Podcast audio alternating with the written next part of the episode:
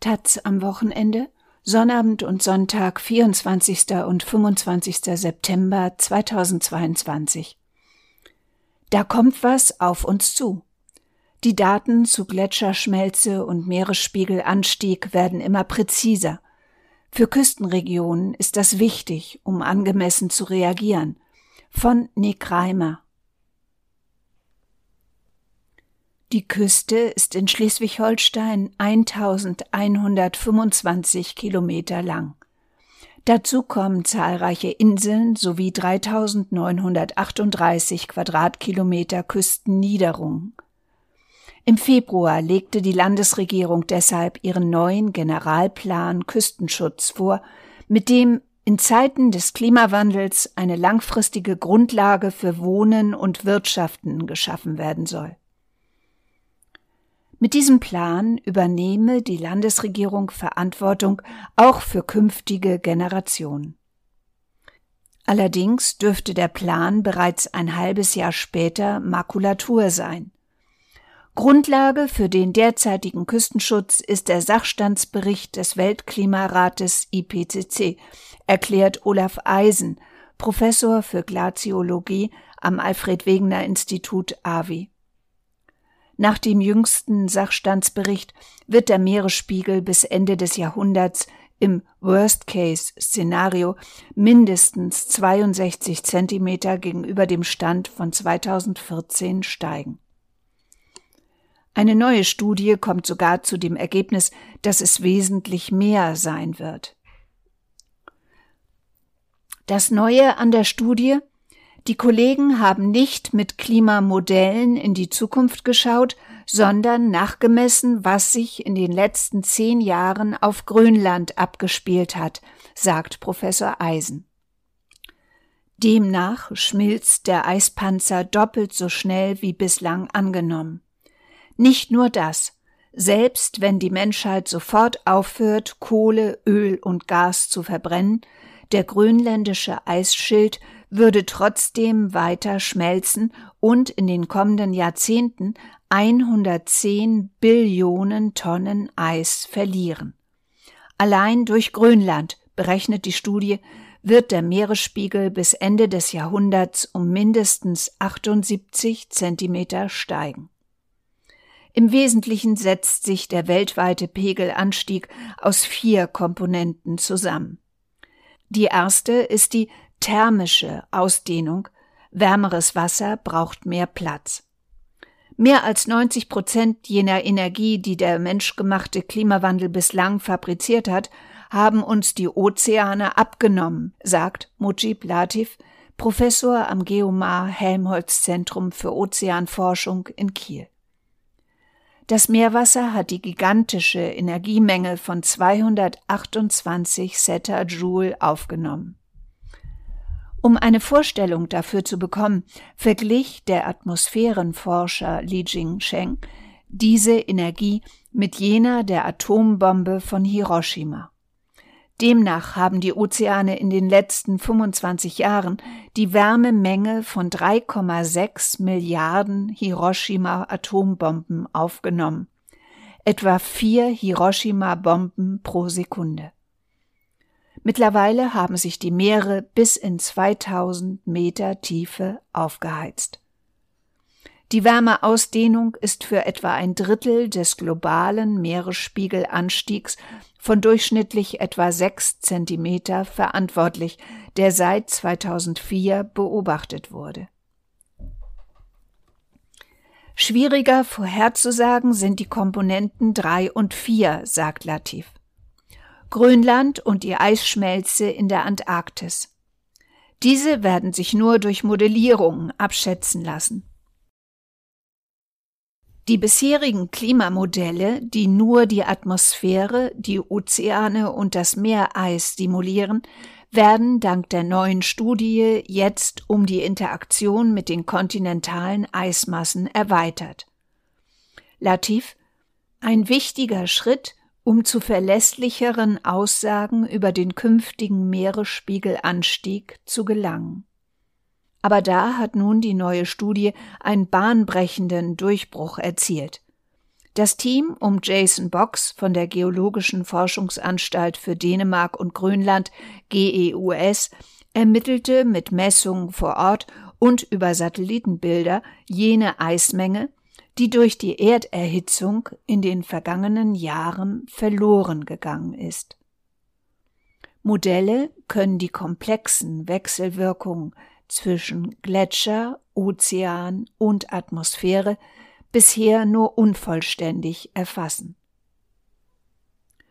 Über ihre Methode kamen Box und sein Team zu dem Ergebnis, dass mit Sicherheit 3,3 Prozent der vergletscherten Fläche Grönlands mit rund 1,78 Millionen Quadratkilometern abschmelzen wird.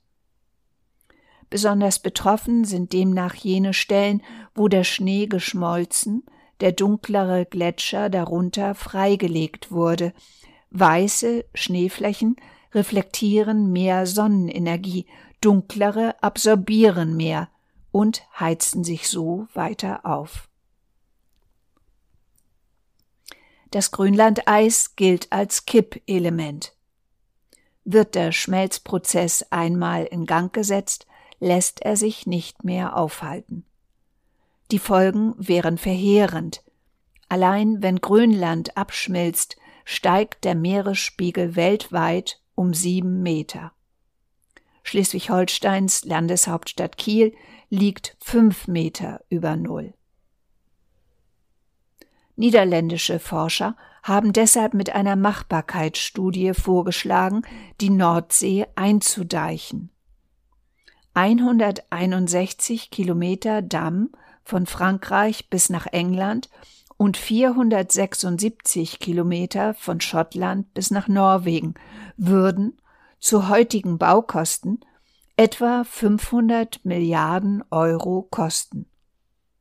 Für die Anrainer von Nord- und Ostsee gut investiertes Geld, denn wenn jeder einzelne Staat eigenen Küstenschutz betreibt, wird das viel teurer. Allerdings müsste bald mit so einem Projekt begonnen werden. Die Forscher taxieren die Bauzeit auf 20 Jahre. Und der Meeresspiegel steigt in dieser Zeit ja weiter. Jahr für Jahr gehen in Alpen, Anden oder Rocky Mountains, im Altai, Pamir oder Himalaya rund 335 Gigatonnen Gletschereis verloren. Das entspricht einem Eisblock der Strecke von Düsseldorf nach Karlsruhe, 100 Meter breit und 10 Kilometer hoch. So viel Wasser spülen die Gebirgsgletscher jedes Jahr in die Ozeane. Der Grönland bedeckende Eispanzer hat seit 2002 rund 4700 Milliarden Tonnen Eis verloren wie das dänische Polarportal berichtet, genug, um die USA einen halben Meter unter Wasser zu setzen. Das größte Potenzial, das Antlitz der Erde komplett zu verändern, geht jedoch von den Eismassen der Antarktis aus. Schmelzen diese komplett ab, wird der Meeresspiegel um mehr als 60 Meter ansteigen. Lange galt die Antarktis als stabil. Jetzt ergab eine Studie in Nature aber, dass dies nur so lange der Fall ist, wie der Temperaturanstieg auf zwei Grad begrenzt wird. Aktuell befindet sich die Menschheit auf dem Weg von mehr als drei Grad. Es ist jetzt wichtig, diese Erkenntnisse in die Gesellschaft zu tragen, sagt der Glaziologe Olaf Eisen. Leute, das kommt auf uns zu, deshalb müssen wir viel schneller agieren, als wir es geplant haben. Würden wir jetzt mit wirklich echtem Klimaschutz beginnen, könnte der Anstieg der Ozeane begrenzt werden. Kohlekraftwerke, Fleischkonsum, LNG, Erdgas und kein Tempolimit. Wenn wir so weitermachen wie derzeit, geht das auf fünf, sechs Meter im nächsten Jahrhundert zu. Ein britisch-kanadisches Forscherteam untersuchte, wie sich der Meeresspiegel bis zum Jahr 2500 entwickeln wird. Ergebnis Selbst wenn wir uns jetzt anstrengen, steigen die Meere bis Mitte des Jahrtausends bis um zwei Meter. Olaf Eisen erkennt dennoch einen Fortschritt. Die Untersuchung des Klimawandels und seiner Folgen gehört mittlerweile zum Besten, was die Forschung je geliefert hat. Die Kehrseite dieses Fortschritts sei aber leider auch, dass die Gesellschaft hier bisher am wenigsten bereit war, etwas dagegen zu unternehmen. Das sieht auch der Meteorologe Mujib Latif so. Bei keinem anderen Thema ist die zeitliche Lücke zwischen wissenschaftlicher Erkenntnis und gesellschaftlichem Handeln so groß wie beim Klima. Was derzeit hierzulande politisch passiert, sei ein Desaster.